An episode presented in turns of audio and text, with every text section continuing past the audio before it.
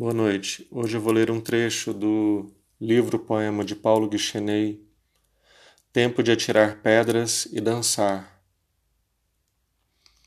Ontem tinha medo do fim do dia, nos domingos, enterros. Suave é o cão que dança, finalmente adeus, um ponto claro no escuro. O eterno, o eterno, para tudo existe um tempo. Um tempo para escarrar e outro para desmembrar, um tempo para matança e outro para carnagem, um tempo para despedaçar e outro para surrar, um tempo para descarnar e outro para queimar, um tempo para mastigar e outro para estripar, um tempo para rasgar e outro para torturar, um tempo para banir e outro para lacerar, um tempo para apedrejar e outro para extinguir um tempo para o coma e outro para a morte em mil pedaços.